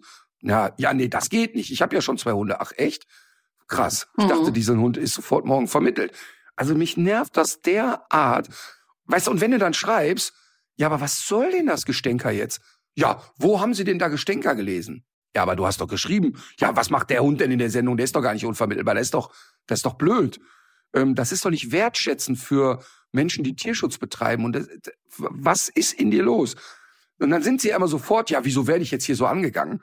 Oh. Ähm, aber, aber vielleicht weißt du, ich würde mir wirklich wünschen, die Leute dürfen kritisch sein und ich kann wirklich gut damit leben, wenn Leute irgendwie kritisch sind oder so. Aber was ist denn im Kopf der Leute los, das falsch zu finden, auch mal einen Hund zu vermitteln, wo man sagt, ja, der hat jetzt nicht sofort die schlimmsten Probleme. Mhm. Ey, das ist, boah, mich, mich nervt das derart inzwischen. Ich, ja. ich neige, ich neige dann dazu inzwischen zu sagen, ich mach's wie andere. Ich schalte die Kommentarfunktionen ab. Mhm ähm, und die können mich am Arsch lecken. Aber, aber das ist natürlich auch falsch, weil natürlich auch ganz viele auch hilfreiche Kommentare kommen. Da war eine dabei, die hat geschrieben, ich habe jemanden, der sich für sowas so interessiert, guckt mal auf diese Seite. Ja. Und so, weißt du, also da, da kommt ja auch viel Positives da aus der Community, also eigentlich viel mehr Positives als Natürlich. Negatives. Aber ja, gerade bei uns. Boah, die Leute nerven mich zu Tode. Ja. Echt, ja. Gut, äh, Notfällchen, Rumänien. Wäre ja schon mal mhm. ein Tipp. Können wir mal vielleicht auf die Seite gehen. Ich habe die schon bei Facebook und bei Instagram habe ich sie auch schon gesehen. Und ähm, aber die sind ein super Beispiel, was das Internet bewirken kann. Ja. Die hatten ja eine richtige ernsthafte Krise, konnten die Rechnungen nicht mehr bezahlen, haben wirklich Schwierigkeiten gehabt, weil die bei die die Spenden immer weniger wurden und so weiter. War logisch, verstehen mhm. wir auch alle, ne? Und die haben das gleiche Problem wie alle Tierheime äh, Deutschlands. Da habe ich übrigens gleich noch eine, eine, eine Frage und eine Idee ähm, wie alle Tierheime Deutschlands, natürlich, die, die, die Kassen sind so knapp. Und sie drohten tatsächlich den Verein schließen zu müssen. Und das wäre echt Wahnsinn, weil die haben echt tolle Arbeit gemacht in den letzten sechs Jahren. Und dann hat Anja das Video gemacht, sehr emotional, und hat erzählt, okay, wir sind jetzt wirklich an dem Punkt, es geht nicht weiter. Und dann haben wir das alle gerepostet und dann sind derart Intensivspenden reingegangen, dass die äh, alle ausstehenden Rechnungen zahlen konnten. Mhm. Ähm, ich, ich weiß jetzt ehrlich gesagt die Zahl nicht. Also jetzt nicht so, dass die nicht weiter Spenden brauchen. Die haben jetzt erstmal aber so dieses erste Loch gestopft. Ähm, und das finde ich ganz cool. Also wer da mitmachen will, Notfältchen Rumänien kann man wirklich als seriösen Verein bezeichnen. Sehr gut. Ähm, und da und, und da kommt jetzt meine Trommelwirbel-Idee. Ähm, alle Tierschutzvereine gerade und alle Tierheime erleben ja gerade dasselbe sie kommen hinten und vorne nicht mehr klar. Zum einen, weil die Tierheime überfüllt sind, mhm. aber zum anderen, weil deren Kosten derart gestiegen sind, dass die vor einem Problem stehen. Und wenn ein Tierheim statt 2000 Euro äh, Nebenkosten auf einmal dreieinhalb hat, haben die ein Problem, haben die ein echtes Problem, wenn da 20.000 Euro im Jahr mehr auf der Uhr sind. Ja, ja. Und da frage ich mich doch, könnte man denn nicht mal sagen, dass alle tierbezogenen Steuern, eine Hundesteuer zum Beispiel, nicht mal drei Jahre zweckgebunden eingesetzt wird, zu mhm. sagen, lass uns doch die Hundesteuer verwenden, um die äh, Tierheime damit zu unterstützen. Ähm, das wäre doch eigentlich mal eine vernünftige Idee. Also diese Steuer, das habe ich ja inzwischen gelernt, ist nicht zweckgebunden, sondern die geht so in die Allgemeinheit. Ja, genau. Es könnte doch eine Idee sein, alle Hundesteuer mal jetzt für zwei Jahre für die deutschen Tierheime zu verwenden. Das musst du, glaube ich, dann, wen musst du das fragen? Ich glaube, den Christian, wenn du ihn auf dem Golfplatz triffst. Oder wen musst du das Christian fragen? Christian wen? Christian Lindner. Ach, ja, wenn wir uns, ach, du meinst, wenn wir uns in der Whisky- und Zigarrenlounge treffen? Ja, oder beim Poloturnier in St. Moritz. äh, nee, aber mal ganz ernsthaft, es wäre doch mal interessant ähm, dass man in dem Fall eine sehr gezielte, ich meine, das ist ja sowieso, dass die Hundehalter sich ja mal fragen, warum muss ich eigentlich Hundesteuer zahlen, was wird damit gemacht? Ja. Und dann kommt ja die Antwort, ist wie jede Steuer, sie wird einfach querbeet mit der Gießkanne ausgeschüttet. Und das ist gar nicht negativ gemeint jetzt, ne? So, die mhm, wird so mhm. allgemein verwendet. Aber jetzt in dem konkreten Fall, das mal zweckgebunden zu machen, fände ich ehrlich gesagt eine geile Idee. Ja, weißt du, was ich mir neulich überlegt habe? Aber das kann auch sein, dass das völliger äh, Mumpitz ist. Das müsste man jetzt jemanden fragen, der sich auch so mit Verkehrssicherheit und so weiter auskennt. Weil es ging ja jetzt viel drum, wie hoch das Einsparpotenzial durch ein Tempolimit wäre. Also ähm, fängt bei 130 an. Noch besser wäre tatsächlich 100. 120 lag irgendwie so dazwischen. Aber wir sind ja jetzt in einer Zeit, wo es aus vielen Gründen so nach radikalen Lösungen schreit. Und im Grunde wäre das ja eine Maßnahme, äh, die, die sehr, sehr, sehr, sehr viele Vorteile hätte. Und es hat aber ja. überleg mal, ja. Katharina, entschuldige, aber überleg mal, ne, dass wir Deutschen ein Tempolimit von 130 als eine radikale Maßnahme wahrnehmen. Total. Also, keine Ahnung. Nee, ich meine- zähl, mir, zähl mir auch nur, zähl mir nur drei signifikante Länder in Europa auf, wo es keine Geschwindigkeitsbegrenzung Ja, da gibt. gibt's eine, da gibt's, da gibt's eine sehr äh, witzige Grafik von Katapult. Da sieht man einfach, dass, dass wir einfach, wir sind eine einsame Insel. Ich meine jetzt nur so von kein Tempolimit auf 100. Das wäre schon auch ein größerer Schritt. Mhm. Aber man Stimmt. kann ja auch in zwei, drei Jahren kann man vielleicht dann auch wieder überlegen, ob man das wieder ein bisschen erhöht oder so. Aber was, was ich mich frage, ist, wenn es jetzt politisch nicht durchgesetzt wird, obwohl es ja sogar unter den ADAC-Mitgliedern eine Mehrheit für das Tempolimit gibt, obwohl das aber politisch nicht durchgesetzt wird, ist es nicht, ist es nicht andererseits denkbar, dass man sowas freiwillig einfach macht? Also früher gab es doch immer diesen Aufkleber hinten auf dem Auto, ich bremse auch für Kinder. Oder ich bremse auch, ich bremse auch für Tiere. Ja. ach, der, ach, da hat der Sigmund Freud jetzt aber Freude an Frau Adig. Nein, da stand immer ein Herz für Kinder und ich bremse auch für Tiere. Herrlich. Und ist das nicht, wäre das nicht eigentlich eine Idee, so ein Diese Folge freiwilliges? wird einfach nur heißen, ich bremse auch für Kinder. Aber wäre das nicht, wäre das nicht eine Idee, dass man, ähm, dass man so ein freiwilliges Tempolimit macht? Und ich kenne das ja auch. Man sitzt auf der, ist auf der Bahn, man hört schöne Musik. Äh, dann ist man auch manchmal merkt man das gar nicht, dass man immer schneller, immer schneller, immer schneller wird. Und wenn man dann aber dadurch auch so durch dieses, durch dieses Gruppending und so Aufkleber irgendwie immer wieder die Erinnerung daran hätte, mir würde das helfen. Und das wird natürlich so, natürlich Spritkosten auch einsparen, aber ich könnte mir vorstellen, dass daraus eine richtige Bewegung werden könnte. Aber vielleicht kommt jetzt auch irgendjemand Vielleicht- daher, der sagt, äh, gar nicht mal so eine gute Idee, wenn die Richtgeschwindigkeit offiziell 130 ist und dann gibt's so ein paar, die, die nur 100 fahren. Das weiß ich jetzt zum Beispiel nicht. Ja. Also ich glaube tatsächlich, dass uns alle nur eine wirklich drastische Ökodiktatur retten kann. Ähm, und ich zähle mich wirklich genau zu diesen Patienten und Kandidaten. Ich äh, versuche wirklich auch viel und habe auch viel geändert in meinem Leben. Mhm. Aber trotzdem ist es so, weißt du, die Dinge, die wir beide im Alltag machen, sind Mhm. die kleinen Dinge im Vergleich zu dem, was sich politisch weltweit ändern muss. Und da müssen einfach Leute jetzt große Entscheidungen treffen und es einfach auch mal durchsetzen. Und ich bin da fest von überzeugt. Für mich ist das beste Beispiel das Raucherverbot damals in Kneipen. Was war da los? Wie viele Leute haben geschrien? Die ganze Gastronomie geht pleite. Wir Mhm. werden Tausende von Menschen arbeitslos erleben. Ich lasse mich nicht beschneiden. Ich warze, wo ich will. Und wie lange hat das gedauert? Ein Jahr? Und da war für alle völlig normal, dass man nicht in einem Restaurant raucht. Und Ja. äh, heute die massivsten Raucher um mich herum finden den Gedanken absurd, sich beim Italiener eine Kippe anzustecken. Ja, Der. Mensch muss manchmal auch, muss manchmal auch sich zu seinem Glück genötigt werden. Und in dem Fall, alles, was ums Thema Klima geht, wir haben keine Alternative. Es gibt keinen Plan B, als jetzt drastisch zurückzurudern. Punkt aus. Und das Absurde ist, das sagt ja jetzt jemand, der den Podcast angefangen hat mit, Mhm. ich habe eine totale Ökosau-Geschichte wieder Mhm. hingelegt. Mhm. Ähm, und genau das ist das, was ich meine. Trotzdem nehme ich mir das Recht raus, Ja. darüber zu sprechen und zu sagen, ja, wir müssen Sachen ändern. Finde ich Das super. hat aber, äh, das ist wichtig. ja, ich finde es auch Und, wichtig, dass du ähm, das sagst. Ja, total. Aber, aber ich nehme auch jede gerne, wieder gerne jede Zuschrift an, die sagt, ja, da fliegt man erstmal nicht nach Wien, du Penner. Äh, Richtig.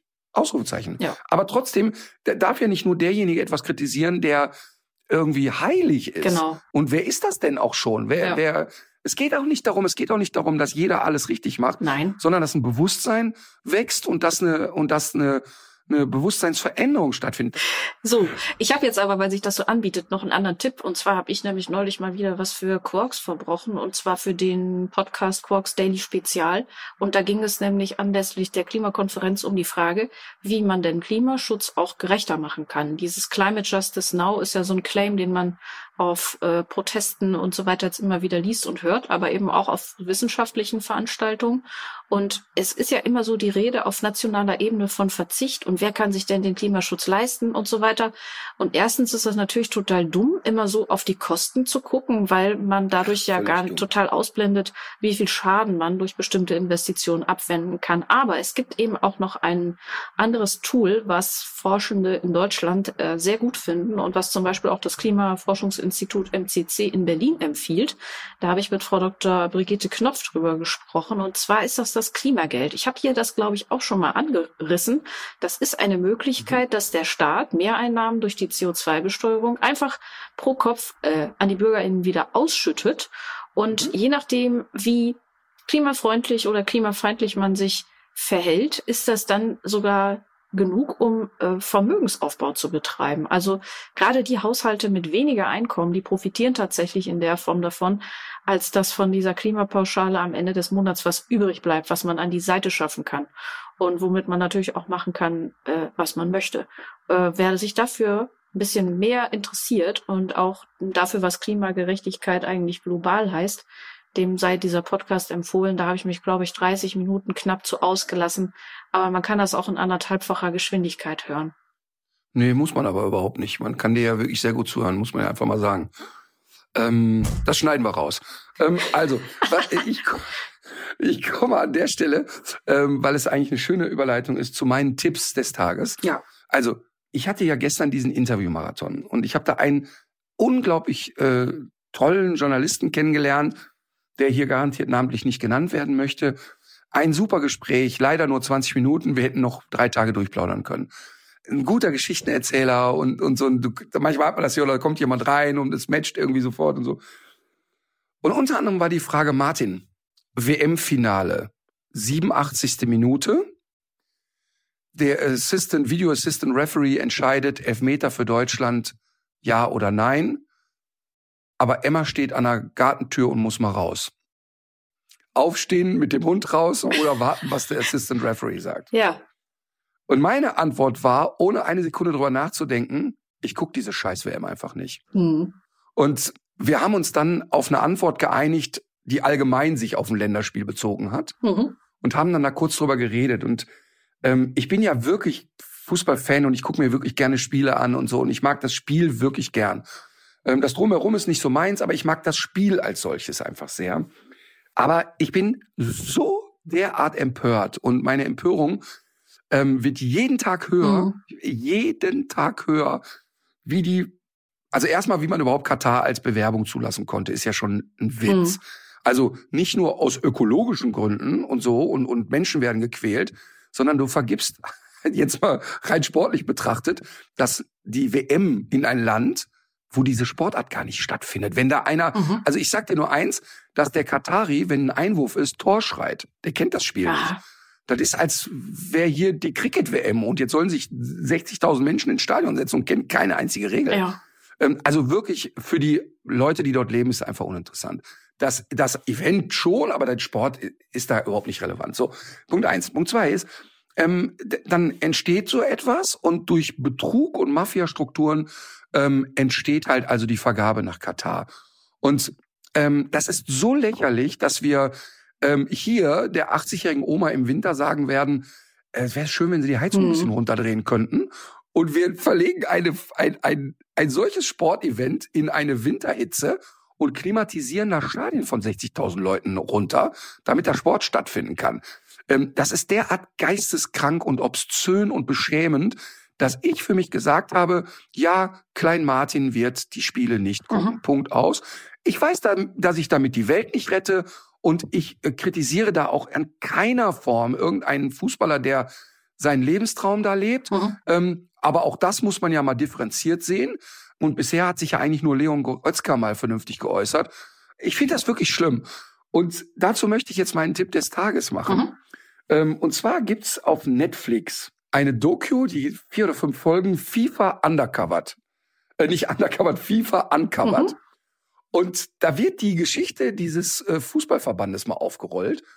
Da fliegt dir derart einer aus der Mütze, das kannst du dir nicht mhm. vorstellen. Ich bin 1970 äh, geboren. Ich kann mich wirklich an die Fußball-WM 78 zum Beispiel erinnern. Und hab die geguckt. Und da siehst du, da wird die, wird die WM in ein absolut hardcore diktatorisches Land vergeben. Und da ist jemand, der aber wirklich auf einem Level aller Diktatoren dieser Zeitgeschichte steht. Ja. Dahin wird die WM vergeben. Da ist das WM-Finale und 500 Meter entfernt davon ist ein Straflager, wo Menschen gefoltert und misshandelt Unfassbar. werden. Und die ganze Welt hat's gewusst. Und der FIFA-Präsident steht und sagt, ja, aber wir sind ja keine Politiker. Total pervers, total pervers mhm. einfach. Also wirklich schlimm. Das heißt, das ganze System FIFA beruht auf alte weiße Männer, die die sich gegenseitig das Geld in die Tasche mhm. schieben, betrügen, bescheißen.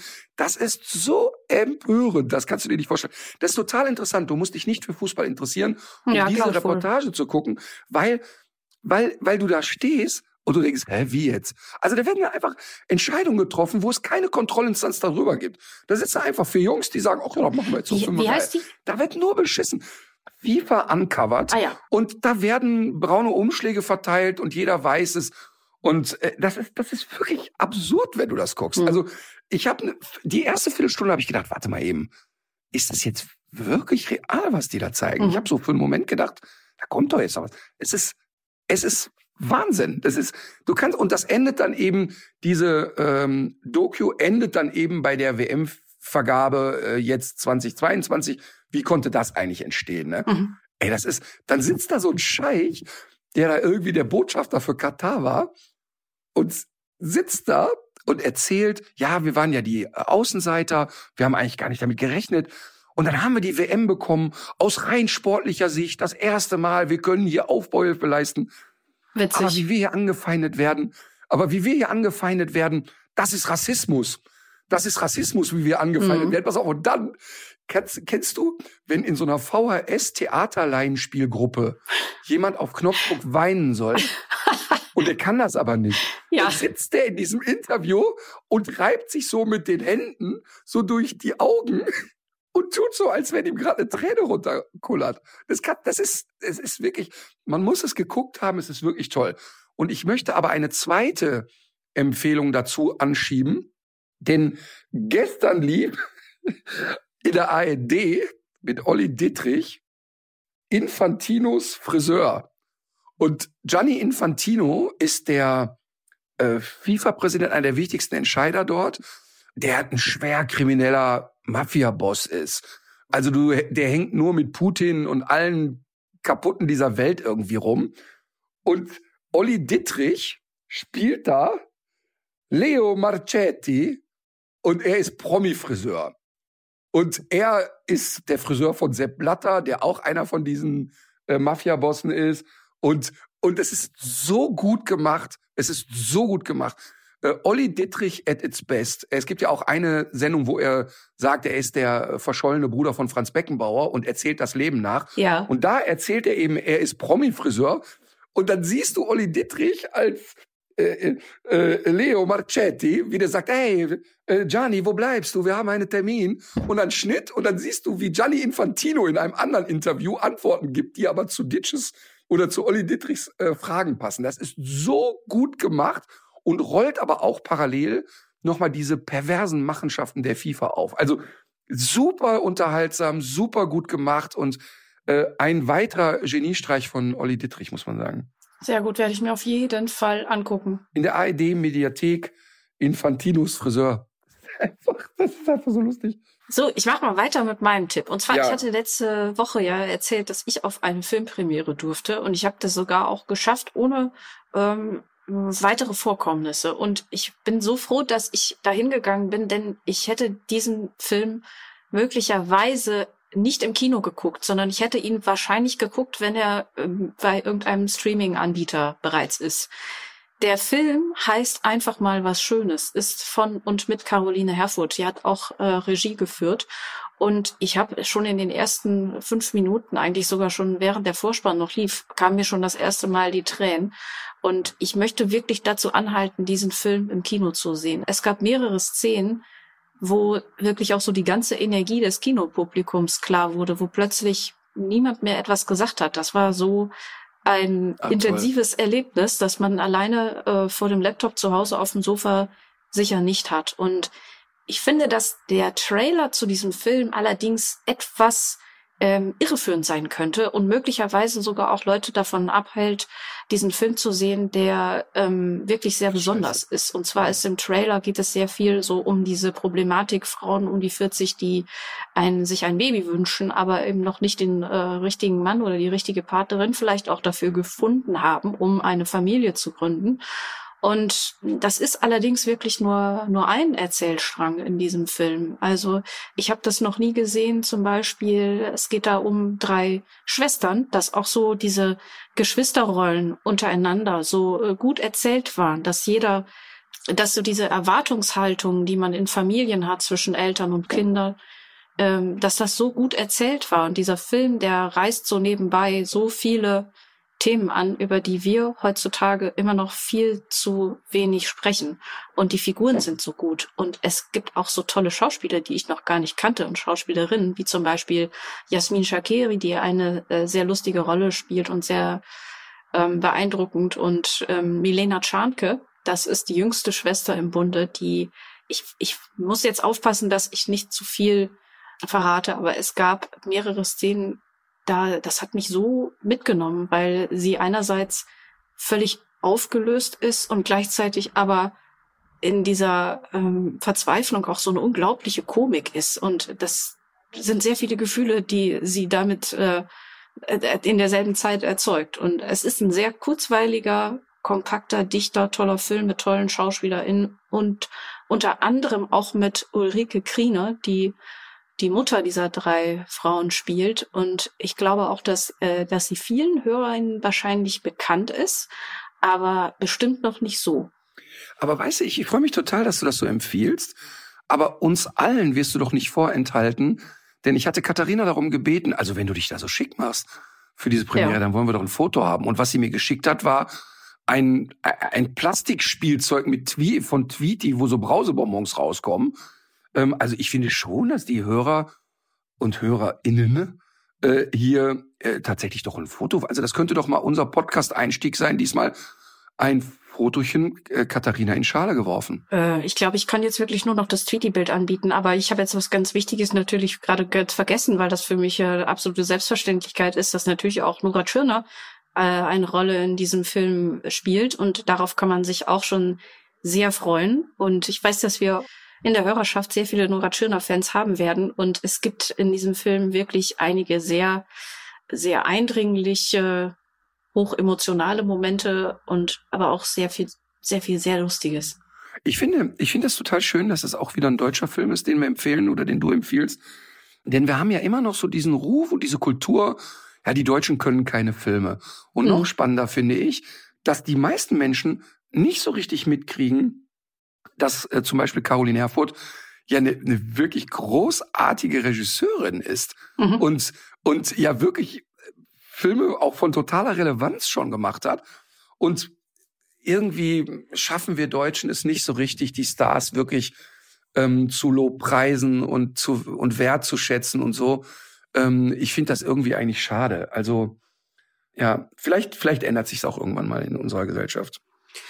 Ja, äh, und vor dem, in dem Zusammenhang wünsche ich mir ein Lied, was in diesem Film, der übrigens auch in so einer knalligen 80er Jahre Ästhetik gehalten ist. Allein das ist schon ein Grund, sich den anzugucken. Äh, und ein Lied spielt in diesem Film eine besondere Rolle, das du bestimmt auch kennst von Ultravox, Dancing with Tears in My Eyes. Total. Total. Ich mag das ja gern. Ich mag ja, das, das habe ich mir schon gedacht. Ja, ja, ich weiß. Du wirst auch diesen Film, du wirst auch diesen Film super finden, aber du wirst auch sehr viel, du wirst auch sehr viel weinen müssen. Ja, das ist ja, ich meine, da können wir mal eine Folge drüber machen oder mal ausgiebig drüber reden. So dieses, warum weint man eigentlich und warum ist Weinen Ähm, also ich bin ja, ich weine ja so oft vor Rührung und Mhm. mit einem mit einem schönen Gefühl eigentlich. Und warum äh, tun sich Menschen so schwer und warum ist es immer noch so, ja, darf man, dürfen Leute sehen, wenn man weint und so. Wir werden vielleicht ja eines Tages mal Nora Tschirner und Dr. Dr. Wagner hier zu Gast haben. Ja. Und vielleicht können wir ihn aus professioneller Sicht mal fragen, wer weint, warum, wie viel und Mhm. wozu ist es eigentlich gut. Mhm. Ähm, ich möchte ein Lied empfehlen, was ich gestern in Wien gehört habe und ich tatsächlich sehr geweint habe bei diesem Lied, weil ich mich zum einen als Vater sehr in das Lied reinversetzen kann, aber auch als ähm, ja, weil es mich aber auch als ähm, ja, wie soll ich das jetzt formulieren? Als persönlich Betroffener oder wie nennt man das? Nee, ist egal. Das Lied hat mich eben sehr, äh, sehr wieder sehr getroffen. Mhm. Und zwar ist es ein Duett zwischen Udo und Jenny Jürgens und heißt Liebe ohne Leiden. Mhm. Rollst du wieder mit den Augen? Nein. Ich, ich kann mich dann auch nur noch so sehr schlecht normal verhalten, wenn ich weiß, dass du, dass du darauf so wartest. Nein, es ist äh, Liebe ohne Leiden ein wirklich sehr, sehr, sehr, sehr schönes Lied, finde ich. Hm. Ja, gut, ist notiert. So. Genau. Und ich entschuldige mich nochmal für diese Hintergrundgeräusche. Ich hoffe, das kriegt man irgendwie gemanagt. Also ich habe kein einziges Hintergrundgeräusch gehört, nur mal zur Info. Ja. Mhm. Okay, Ja, gut. aber der Hoffen alte wir mal Mann das ist auch Beste. schon alterstaub. Okay. Gut, dann legt euch wieder hin. Legt euch wieder hin.